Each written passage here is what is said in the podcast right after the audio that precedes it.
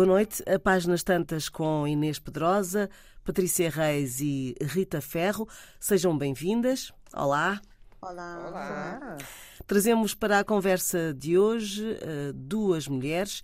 Ivete Centeno, poeta, romancista, ensaísta e tradutora, nascida em fevereiro de 1940, e fazemos também referência à romancista, ensaísta, dramaturga e tradutora Natália Nunes, este que é o ano do seu centenário. Começávamos pela Ivete. Patrícia, podias ler um dos poemas, eh, julgo eu, inédito, uh, Sim, da Ivete Centeno? Sim. Vou ler, chama-se Caim. Mas afinal o que era aquele pedaço de terra de cor sangrenta situado entre dois rios? Não tinha gente, não podia ser país. Caim chegou ali com as suas mulheres, roubadas pelo caminho.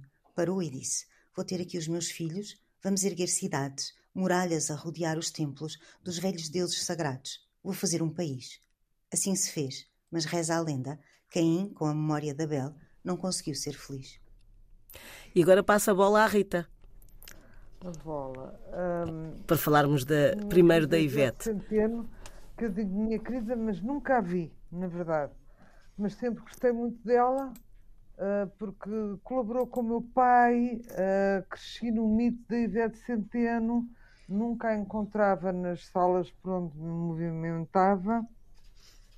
É um bocadinho mais velha que eu. Um bocadinho. E- um bocadinho. E sempre Ah. teve este gosto de a conhecer melhor e, e esta pandemia e esta, este, frio, agora começa outro tempo horrível para mim, que é este frio que me imo- imobiliza completamente. Além de todos os os caprichos que tenho, também tenho alergia ao frio. ah, e que vai dificultar, mas através de uma outra escritora nossa amiga, chamada Cristina Norton, uh, meia argentina, uh, é a prima direita desta, é a prima direita da Ivete Centeno. Uh, também ouvi histórias extraordinárias que grandes poetas do mundo inteiro lhe ofereceram poemas para ela, dedicados a ela, não é toma ali fica com isto, não, é dedicados a ela. E portanto, eu sempre a mitifiquei e então, achei piada que para preparar, a pessoa vai sempre aqui, primeiro tudo vai à, à Wikipédia para ver aquilo que não é preciso dizer, não é? Ah, e as Wikipédias normalmente têm alguém que verifica as fontes e dá-nos muito jeito para pequenas consultas, não nos dá para grandes investigações. Ah, neste verbete da Ivete Centeno da Wikipédia, diz que uh, uh, as fontes não são suficientes, ou seja, que é ausente de fontes. Mas eu só vou ler o que isto diz aqui, independentemente de alguém concordar, e nem sequer vou discutir isto. Parece-me totalmente redutor, mas pronto.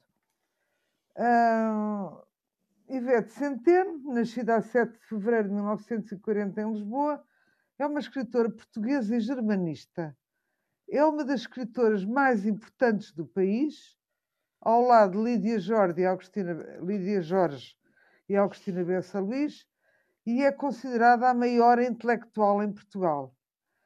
Uh, eu não sei quem escreveu isto, eu não sei, ainda não, não mesmo que eu investigasse a fundo a obra da Ivete, não sabia dizer se ela seria uma das melhores porque de facto não sou uma intelectual, sou uma escritora uh, que uso o intelecto, evidentemente, mas não, não caibo na definição de intelectual, de retiro e de estudo e de, e de outras coisas mais sérias. Não saberia, mas a primeira coisa que me espanta é isto começar assim. E se nós formos perguntar ao português da rua, ninguém sabe quem é Ivete Centeno. E de facto, eu começo a entrar na vida dela e ela tem de facto uma vida extraordinária. Ela nasce, nasce na Polónia, a mãe casa com um português de Tavira, uh, que já, já em si é estranho, não é? Uh, é uma mulher com uma vida espantosa porque ela, ela casa com o Binau. E quem é o Binau? Perguntam-me vocês. O Binau é. Uh, como é que ele se chama? O... Bernardo. É Bernardo, exatamente, daí Binau.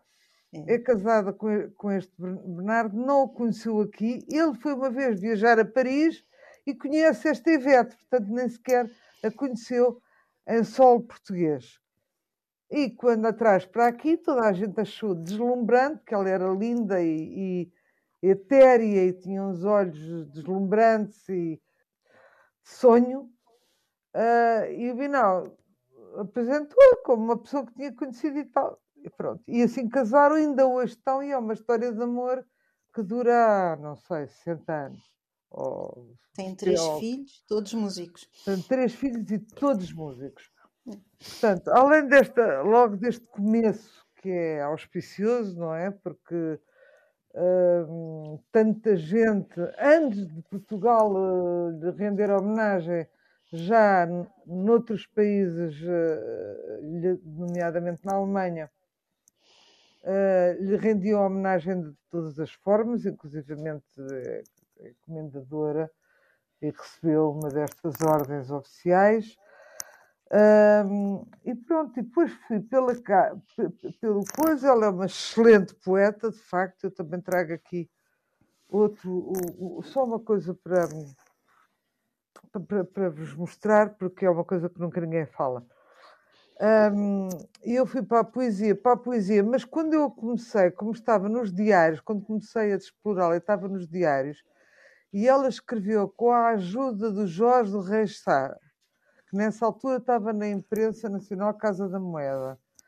Uh, conseguiu editar os seus poemas, mas estes últimos, últimos diários que ela fez, que são duas capas lindíssimas, aliás, com grafismo do próprio marido, dois tons de azul cobalto uh, de morrer e, e, tal, e com um olho que deve ser dela pintado, não é o olho que está a pintar caracterizado, ou seja, é um olho um pormenor de uma tela, hum, eu, eu pude começar a lê-la. E o que é que me fascinou e gostava de saber, de dizer aos mais novos, mas sobretudo aos mais velhos uh, que nos ouvem, que, os sintomas, o que é que são? É quando ela começa, a partir dos 70, a sentir uh, os sinais de envelhecimento. Mas não é, ela, ela mesmo diz, eu quando, quando começo lamechas, pura e simplesmente não, não, não, não escrevo. Portanto, não tem nada de lamechas, coitadinha, olha a minha perninha, fui para, para o Centro Nacional de Saúde, nada, apesar de sofrer com certeza com todos esses, esses problemas que têm as pessoas mais velhas. Uh, depois também não vê bem portanto, não lê, não escreve. Eh, tudo isto foi sendo desenrolado de uma maneira deslumbrante, como eu nunca vi abordada, eh, que é, não é coitadinho, olhem para mim, é o que é que cada passo destes, ou seja, cada perda de poder que eu vou tendo, me vai trazendo. Portanto, é uma abordagem otimista e muito bonita. Uma coisa que eu vos queria ler, por acaso. Ah, e depois, como ela tem, é muito cosmopolita e viveu em todo lado e sabe não sei quantas línguas, além disso é germanista, portanto é polaco, é alemão, é francês, é inglês, é português, é, sabe todas as, sabe as línguas principais para poder se comunicar com todos os os intelectuais estrangeiros sem qualquer complexo, ela, uh, a, a, a, além destas estas, estes sintomas, estes dois livros, que são, digamos, uh, também não são memorialísticos, nem isso, uh, nem, nem isso, nem isso ela cede. porque eh, ela diz: o passado é passado. Só que é-lhe impossível referir qualquer coisa sem contar um ou outro episódio passado na vida dela. E estes episódios, a gente está sempre a dizer, há uma frase que se diz em, vamos lá, em certos círculos, não sei quantos tem mundo. E depois a gente às vezes vai ver e diz, mas qual é o mundo que, ele, é tem? Mundo que ele tem? Conhece Sim. os champanhes, uh, sabe quais são uh, os melhores hotéis no mundo, uh, já esteve, já jantou com, com, com Gina Lobrígida. não, não é isso que ter mundo. Ter mundo é efetivamente explorar todos os cenários por onde ela andou, receber humildemente, com uma humildade enorme, tudo o que ela, o que, o, o, com que ela se deparou e depois traduzir para nós como se fosse uma conversa de duas amigas, não é? Para cada autor, a gente está a escrever o destinatário, é, é, queiramos, quer não, é sempre uma única pessoa que nos está a ler, à vez, mas está a ler uma. E, uh, e pronto, e temos o privilégio de, aqui sim, conhecer uma pessoa com o mundo que já conheceu, ela sei lá, ela foi, ela, ela além de uma tradutora extraordinária, é, é, e, e, que me ensinou imensas coisas, por exemplo, a Inês que é, Inês que é tradutora, ela ensinou-me, por exemplo, ela é, é uma entusiasta absoluta do Paul, Paul Celan, uhum. E foi ela que o traduziu, e o Paul Celan, por sua vez, traduziu Pessoa. É tudo malta do técnico, como se dizia no meu tempo, é tudo gente uh, pequenina e a este nível. Um, ela começa a, a contar uh, todas estas uh, maravilhas que que, que talvez não contasse nem numa sala, porque ela é isso que tem. O, a diferença entre um escritor, um escritor e, um, e, um, e uma, pessoa, uma pessoa normalíssima, não é? Ou nós mesmos, escritores, como comunicadores. Uh, que tal foi uma viagem? A gente diz, foi gira. Ah, apanhaste bom tempo? Apanhei. E então, viste alguma coisa interessante? Vi a catedral, tá, tá, tá. E compraste alguma coisa? Olha, aproveitei dei um pulo ao Harrods.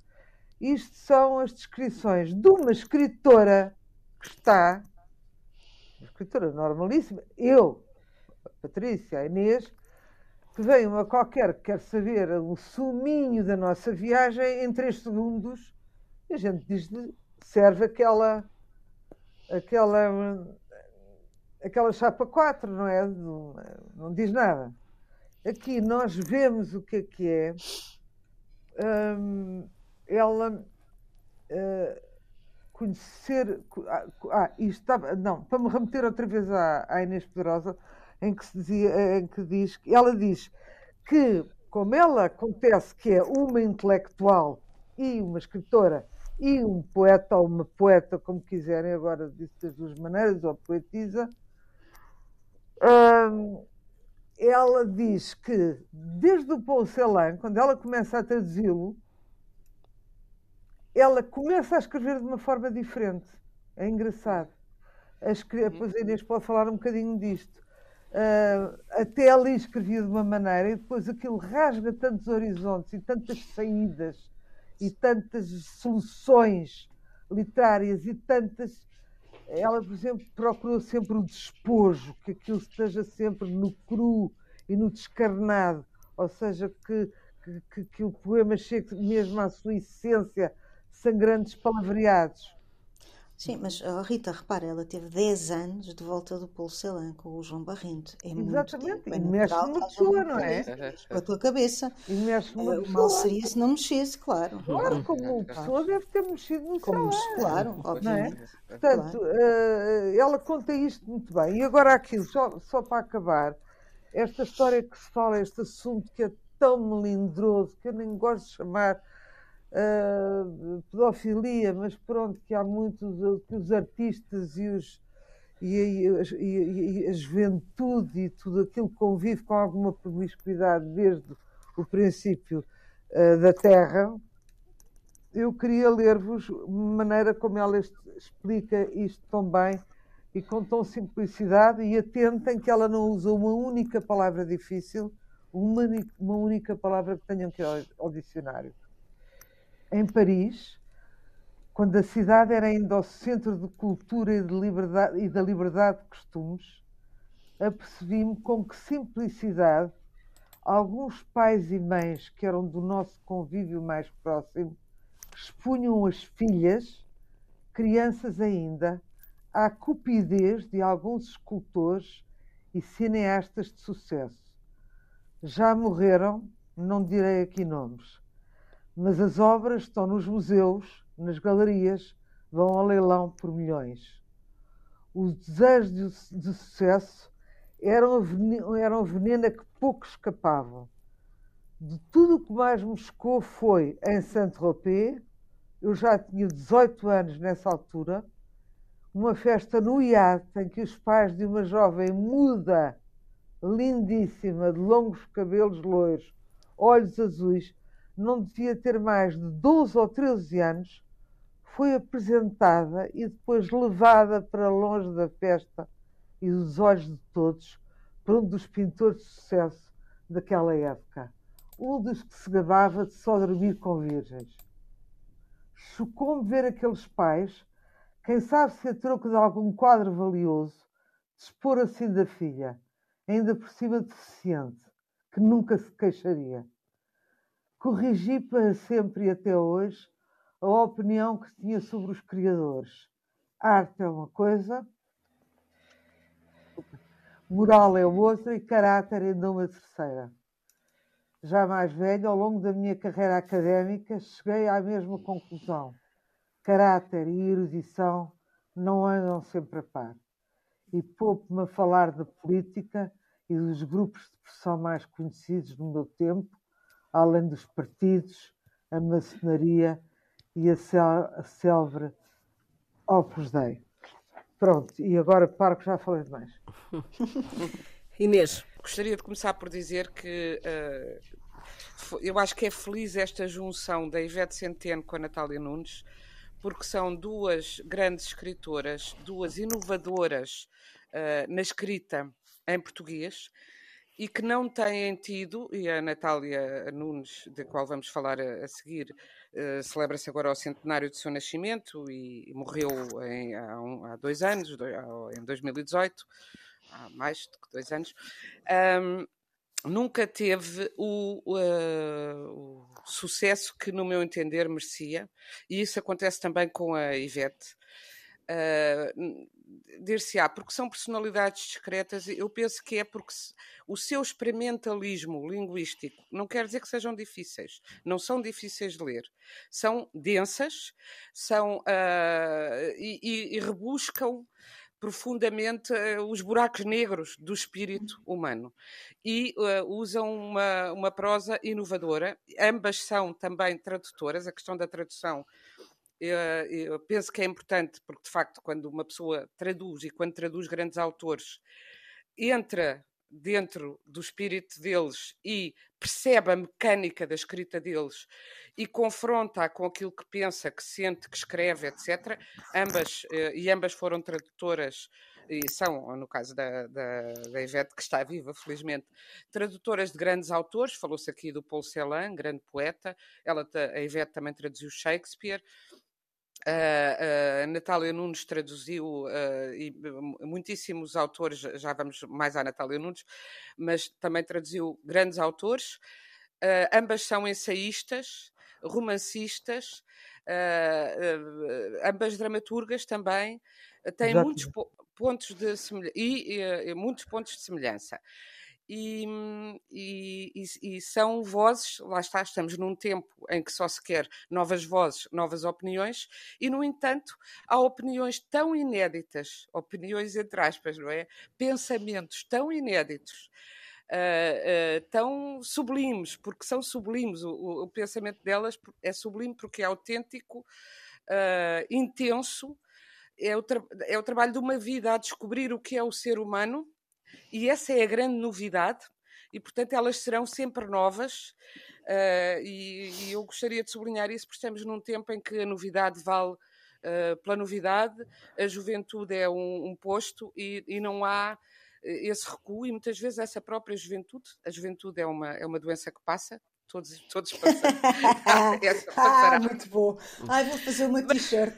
Ai, este próximo verão vou fazer uma t-shirt, uma toalha de praia, um guarda-sol, amor. Isso é Mas genial. se a juventude, quando na juventude não temos acesso à novidade, ao ineditismo do, uhum. do grande pensamento, uh, se calhar uh, ficamos envelhecidos precocemente. Se calhar nunca chegamos a ser verdadeiramente jovens no sentido de, de aventurosos, radicais, radicais no nosso pensamento e na nossa capacidade de desbravar os mundos uh, exteriores e interiores.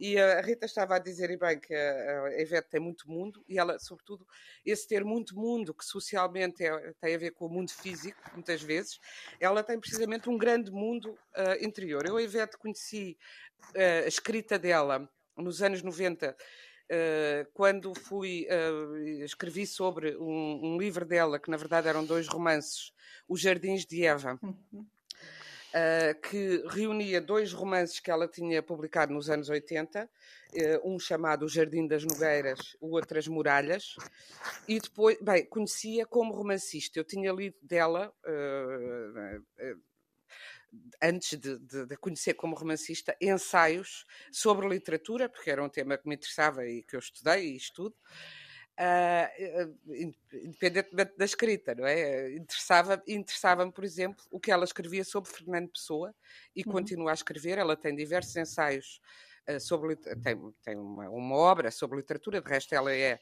professora, foi professora de literatura comparada na Universidade Nova de Lisboa.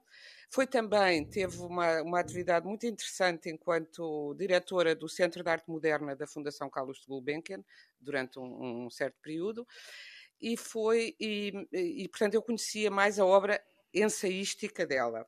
E estes romances surpreenderam, porque são romances, lá está, ela própria, aliás, diz que uh, são romances que procuravam um deliberado, diz ela nesse, no, numa nota introdutória a esses dois romances, um deliberado e experimental exercício do tempo na palavra.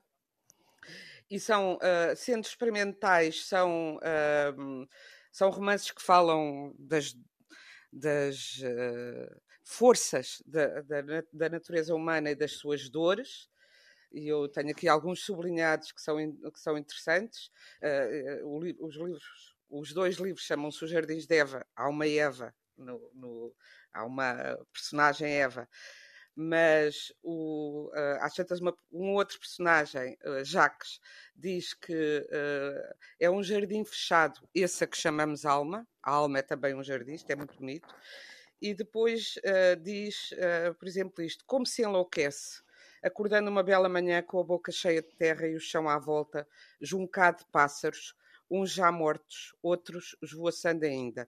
Estou a, dar estes pequenos, eh, estas pequenas eh, pinceladas para se perceber que é, é, de facto uma escrita poética, é um romance com uma escrita poética, depois fala da morte muito concreta de um pai, que marca umas belíssimas páginas do livro, uh, uma reflexão sobre a dor da morte de um pai uh, e e eu lembro-me que isto marcou particularmente porque eu li este livro precisamente sobre a morte, na altura da morte do meu pai. O teu pai não é teu pai, és tu mesma, escreve Ivete Centeno. E, uh, e ela usa, usa não é bem a palavra, mas a morte é um caminho, uh, para ela é um caminho de descoberta para outras vidas paralelas, uh, sucessivas. É uma escrita que se exerce como um, um percurso iniciático como se procurasse uma palavra paradisíaca que viesse iluminar o mistério da, da vida. Outra, outra citação deste livro. Para os ocidentais, o paraíso encontra-se ao Oriente. Para os orientais, ao Ocidente, como é o caso do Reino Feliz do Oeste, de que falam os monges tibetanos. O paraíso é o oposto, o outro, em face do agora, que por qualquer razão se torna insuportável. Mas depois, para além desta, além desta hum, visão uh, que, que, vem do, do, seu estudo da filosofia hermética e desta, desta visão de, em profundidade, no livro seguinte deste, deste conjunto de romances, As Muralhas, ela faz uma, uma crítica fortíssima à sociedade portuguesa, a ambição de poder, tem um personagem é, muito cômico que é um Alexandre que fala mal, fotografa mal, faz tudo mal, mas como é muito rico, tem o que quer. Uh, mulheres, homens, casos, carros, barcos, e está disposto a fazer tudo, mas mesmo tudo para entrar na maçonaria por causa do poder dela. Portanto, isto para dizer que ela tem um outro Não, lado. sentido de humor. Sim. Tem um grande sentido de humor. E quer ela, quer. Não, não me queria estender mais, porque ainda queria ter tempo para falarmos também da, da Natália Nunes. Uh, num caso como no outro, são uh, mulheres que são desbravadoras de, de, de, escrita, do pensamento, que não tiveram, não têm o eco que deveriam ter. Uh, e no, no, caso da Natália Nunes, para mim é absolutamente escandaloso. Nunca teve um prémio em vida, a não ser um prémio de, de, de arquivista, não foi? De, de arquivista. Uh, quando se pensarmos, ela é, por exemplo, contemporânea da Fernanda Botelho, escritora que, que, é, que, eu eh, muito aprecio, mas sinceramente acho que a Natália Nunes foi mais longe na inovação, quer estilística, quer, uh, quer na inovação do pensamento. Uh, que os romances dela são verdadeiras tempestades que nos abalam e os ensaios. Escaldou-se pelo feminismo também, não é? Era uma feminista nos anos 60. Exato, escaldou-se pelo feminismo. Exatamente. Exatamente se nós é verificarmos as mulheres que são glorificadas, que foram e são na literatura, são aquelas que passam ao lado das questões uh, do feminismo e as questões do, do, ou seja, das questões da vida das mulheres e da discriminação das mulheres, passam ao lado para conseguirem ser uh, aceites. E, portanto, uh, é, é, é, tristíssimo que isso aconteça uh, e, e, e, espero que este nosso contributo sirva para levar os nossos ouvintes a redescobrir estas duas mulheres, a Ivete Centeno, a Natália Nunes. A Natália Nunes, infelizmente, não tem praticamente nada uh, nas livrarias. Eu espero contribuir para suprir essa falta em breve, porque estou em negociações com a sua filha. A Natália Nunes tem uma filha também escritora, uh, Cristina Carvalho, nossa é colega. Pai, mãe e é, filho. É, o, o marido era António Gedeão. O pai. O pois, o pai é o António Gedeão. Uh, grande poeta, e a Cristina, uh, eu estou, uh, eu, eu disse-lhe que tinha interesse em publicar eu na minha editora Sibila um romance, um dos romances que eu mais gosto da, da Natália Nunes, autobiografia de uma mulher romântica, eh, que está fora do mercado, e em princípio irei publicá-la para o ano, se tudo correr bem, e, e espero que ela que a obra dela vá reaparecendo. Uhum. Patrícia, é, agora sou eu. sobre... É verdade. Desculpem. Então, sobre a Ivete Centeno, tenho... só gostava de dizer eh, duas ou três coisas. Uma delas é que ela mantém um blog, é muito ativa. Ainda agora escreveu sobre o novo livro da Ana Marques Gastão, um blog chamado Literatura e Arte, Simbologia e Alquimia, desde 2007. Mas não é só isso. é uma mulher que percebe que este país, como diz a Inês, não é para jovens, não é verdade? Uh, só, só, só, quando depois percebem que é uma doença, como é, é que a coisa se dá, mas não é para velhos. Que ela percebe, não é para velhos. Não é para velhos, não, não, é para é, não, é, não é para velhos, é, nesse, não é para ou é para jovens, na verdade, e não é pois. é para velhos, e também não é para gente pois. fraquinha. Hum. E como não é para gente fraquinha, a Ivete sempre achou que tinha que vendia mal, mas nunca deixou de publicar. E quando ligou uh, uh, recentemente uh, para a sua editora porque tinha coisas novas, disseram que, enfim, não estava a vender muito e o mercado está mau e a, pandemia e essas coisas todas. E elas têm neste momento na plataforma digital Create Space, vendida na Amazon, um, os livros dela. Ah. e é o filho João que, que gera esta, esta, enfim, esta publicação online dela. Um, e ela, uh, e ela confessa que não tem vendido mal e que ele quer continuar a publicar tudo o que ela escreve nesta plataforma digital. Aquilo que lhe interessa verdadeiramente é a partilha, e isso é uma coisa que eu acho muito interessante quando se tem 81 anos, porque a Ivete nasceu em 1940, portanto tem 81 anos, continua a escrever e continua uh, disponível para ser lida, que eu já acho que é uma generosidade imensa. As pessoas uh, estarem disponíveis para ser lidos, não é? E quando eu vejo algumas mulheres com mais de 80 anos, como a Ivete Centeno, como a Maria Teresa Horta, como a Maria Antónia Paula e outras, a continuar a escrever, a continuar a fazer coisas, eu fico com um bocadinho nada de mais esperança uh, na humanidade, que depois, enfim, é abalada por outras coisas. Gostava também de dizer que a Ivete Centeno, o avô dela morreu em Auschwitz e é uma das razões pela qual ela estudou muito uh, a mística uh, judaica, a mística judaica, que é um estudo que depois uh, lhe permitiu entender a poesia de Paul Celan de uma outra forma, pelo menos é o que ela, é o que ela diz. Um, é uma mulher que tem, como a Natália Nunes, parece-me, a felicidade de ter encontrado um marido com quem partilhou uma vida inteira, com quem partilha, neste caso, uma vida inteira, bem, feliz, dentro de um território, uh, vá, vamos dizer, como agora estas palavras modernas que a malta gosta, sustentável. Uma relação amorosa sustentável, uh, eco-friendly. E são duas mulheres que têm essa, essa estabilidade desde muito, muito cedo. Aliás, a história da Natália Nunes uh, tem muita graça porque, uh, porque o, o já, é, já tinha sido casado, tinha um filho, e, e eles encontram-se numa biblioteca um, onde ela era arquivista, salvo erro na Torre do Tombo, mas não quero mentir, não tenho a certeza disto, eu acho que foi na Biblioteca Nacional, não foi na... Bem, não quero, não quero dizer que tenha sido numa destas, mas numa destas terá sido, onde ela trabalhava, ela sentou-se e estava um senhor mais velho, de fato e gravata, e ela parte o bico do lápis e ele oferece-lhe um lápis. E a partir daqui surge esta, esta relação, que os pais dela, obviamente, não viram com bons olhos, de maneira nenhuma. O namoro durou uh, dois anos. Um, ela, entretanto, fez 21 e disse numa entrevista ao Expresso muito engraçada que, uh, entretanto, fizera 21 anos, era maior, deixámos-nos de platonismos e passámos à prática. Adiantámos-nos, como então também se dizia. Uh, portanto, era uma mulher um bocadinho à frente do seu tempo porque tinha uma mentalidade uh, muito pouco fechada, embora, enfim, uh, se possa dizer que ela, ela não nasceu, não tendo nascido em Lisboa, fez a sua vida maioritariamente em Lisboa, não é? Pronto. Um, e, e, e, estudou, fez histórico-filosóficas, depois fez o curso de arquivista, ganhou o tal e o único prémio um, de que falámos há pouco, que a, que a Inês referiu. Um, Como arquivista. E, como arquivista, nunca como escritora, o que é extraordinário. É extraordinário. E não sei se a Ivete tem muitos prémios. De, na verdade, não fui, não fui procurar. Um ela tinha um plano B, que é uma coisa que os atores não têm.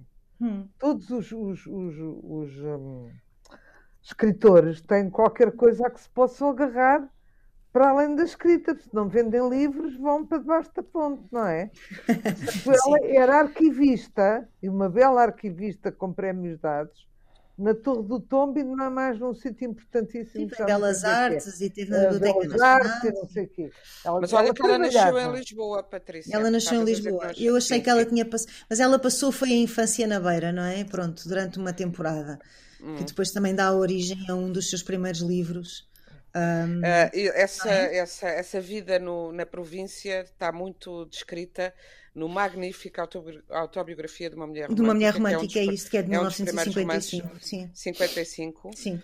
Uh, e, e, ela o que, o que, é curioso, ela teve uma, uma zurzidela da crítica brutal, a começar pelo João Gaspar Simões, Sim. quando escreveu O Regresso ao Caos, que é um romance Uh, que faz uma crítica implacável, implacável à forma como funciona o comércio e a difusão da cultura em Portugal, ainda é muito atual essa crítica, é sobre uma Matilde que descobre a sua vocação uh, de artista plástica quando se pinta nua num autorretrato que vai para uma uhum. exposição.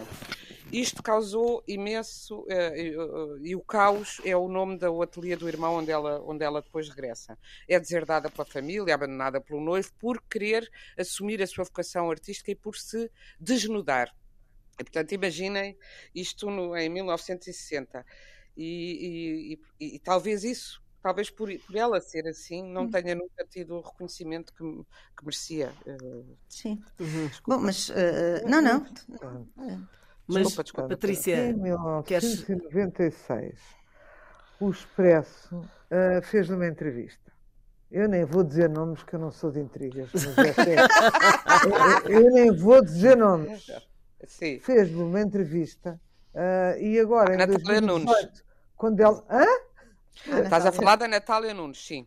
Não, não, não, agora para. Sim, da Natália Nunes, claro. Sim. Uh, e, e quando ela hum, mo- morre em 2018. 2018, uh, como deviam estar muito cansados para fazer um artigo De uh, fundo. de fundo verdadeiro e original, uh, reproduziram uma, uma entrevista que lhe fizeram em 96. E eu gostava só de saber o preço que ela pagou por se desnudar. Olha o, o que- o que a senhora lhe perguntava. A que Uhum. extrato social pertencia ao seu pai? Não, não, é pior, é pior do que isso. Pequenos Se tinha frigorífico. agricultores e e artesãos. Ah, era gente letrada. Economi- economicamente tiveram uma vida de dinheiro contado. Sim. Tinham Casar casa de bem. branco e de véu e de flor de laranjeira era uma espécie de certificado. Seguiu a tradição e ela disse: não, Não, levei não. um ve- um vestido verde curto. Teve relações sexuais antes do casamento. Ai, A sério? Sim, a sim. família soube. Sim, sim. Eu fiquei presa a isto. Não, espera, e a Olha. parte toda dos eletrodomésticos? Essa parte não li. Ah, é que tens uma parte dessa entrevista em que lhe perguntam se ela tinha, se tinha frigorífico. Ah, é eh, verdade. então, sério? Se passou a ferro? Ah, sério? É aquelas coisas que, se- que- obviamente se pode fazer. Nada. Sei lá, tenho sempre esperança que apareça uma entrevista destas ao, ao Manel Alegre, por exemplo. A gente Exatamente. tinha frigorífico. Alguém alguma vez perguntaria a um homem qualquer coisa que esteja aqui? É, Exatamente. mas é por isso que a vida Falta das mulheres é de- tão difícil. Não é? É. Claro. Oh, Pois. pois.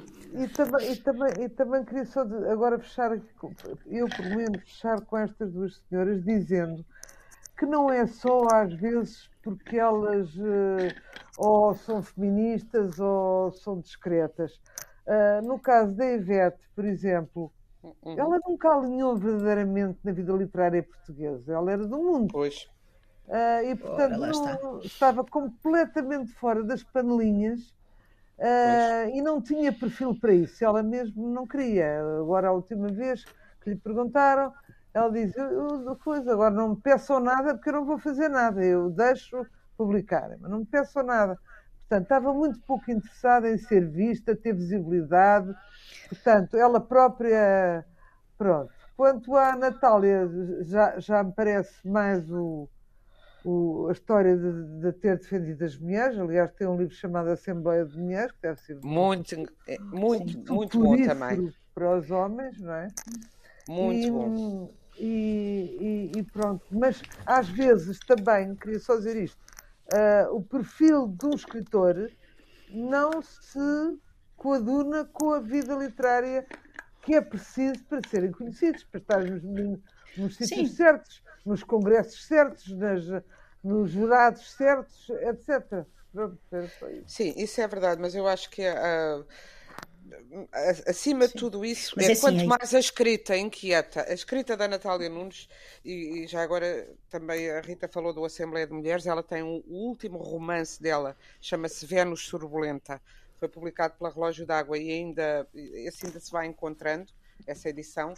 São romances muito.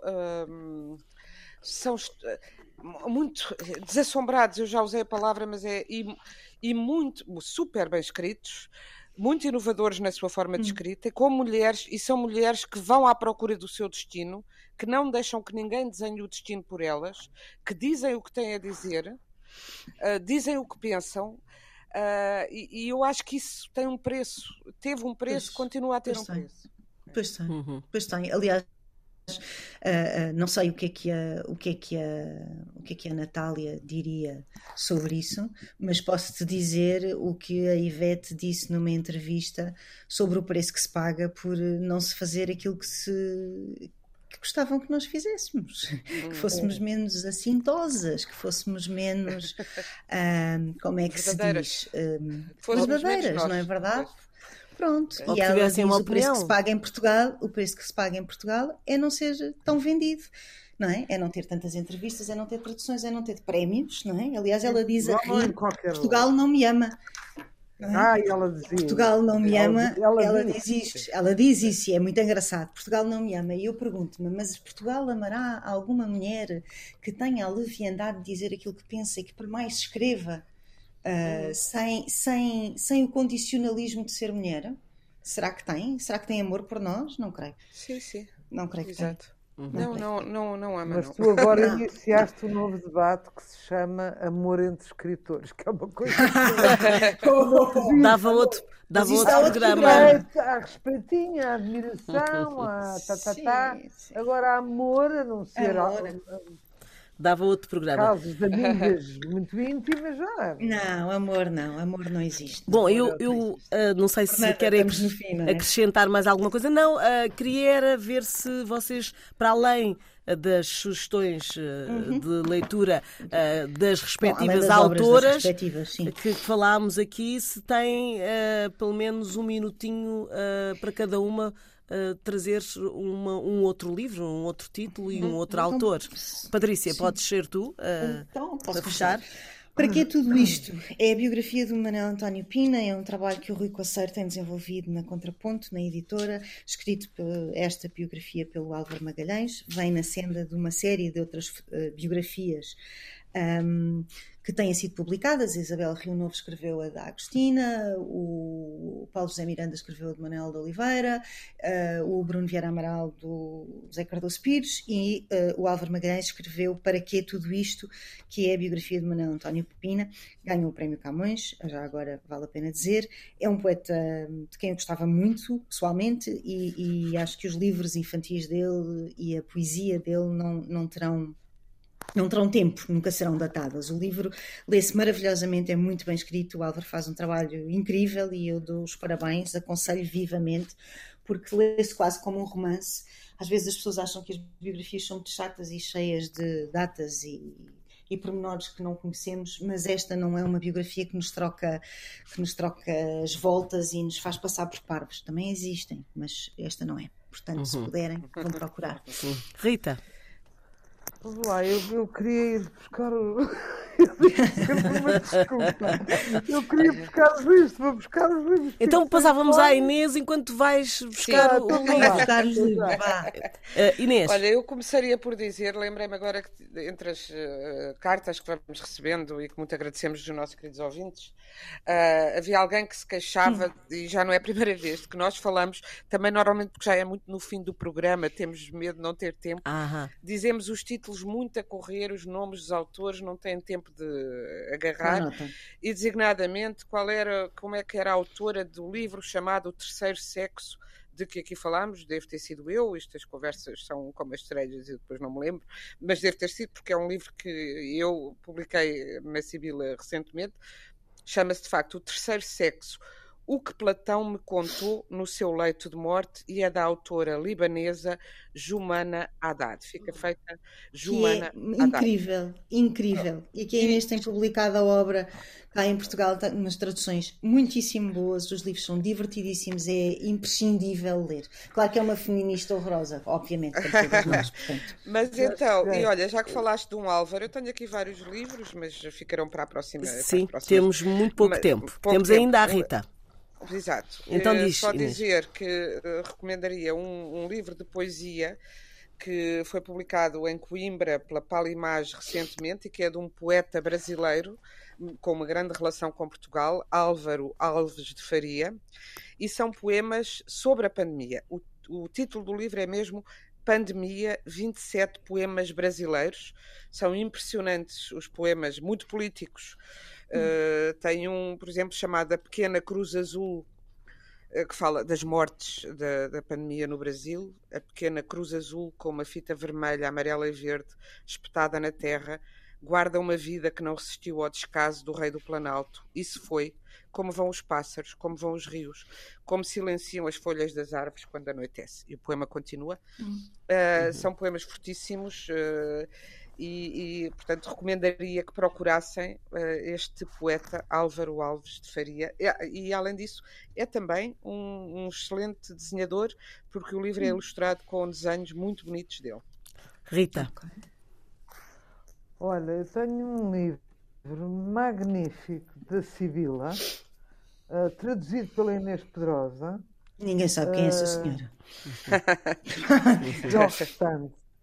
Ah, ah é tão bom esse livro, tão bom, tão bom, tão bom. Ela e ele, e há uma coisa que eu gosto de ter em ah. cima da mesa, como não fica mal na minha sala, porque é lindo. Opa, bem, mas é tão bom. Uh, isto é, é, é, no fundo, é a história do seu envolvimento deslocado com, uhum.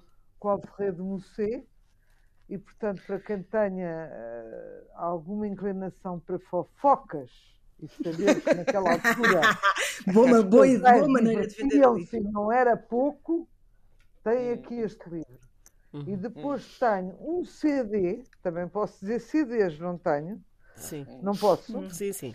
Uh, não é para ler, mas é para ver, que chama-se Uma Vida Alemã e é uma entrevista à secretária do Goebbels, que é uma hum. personagem hum bizarra e curiosa e um bocadinho inclassificável.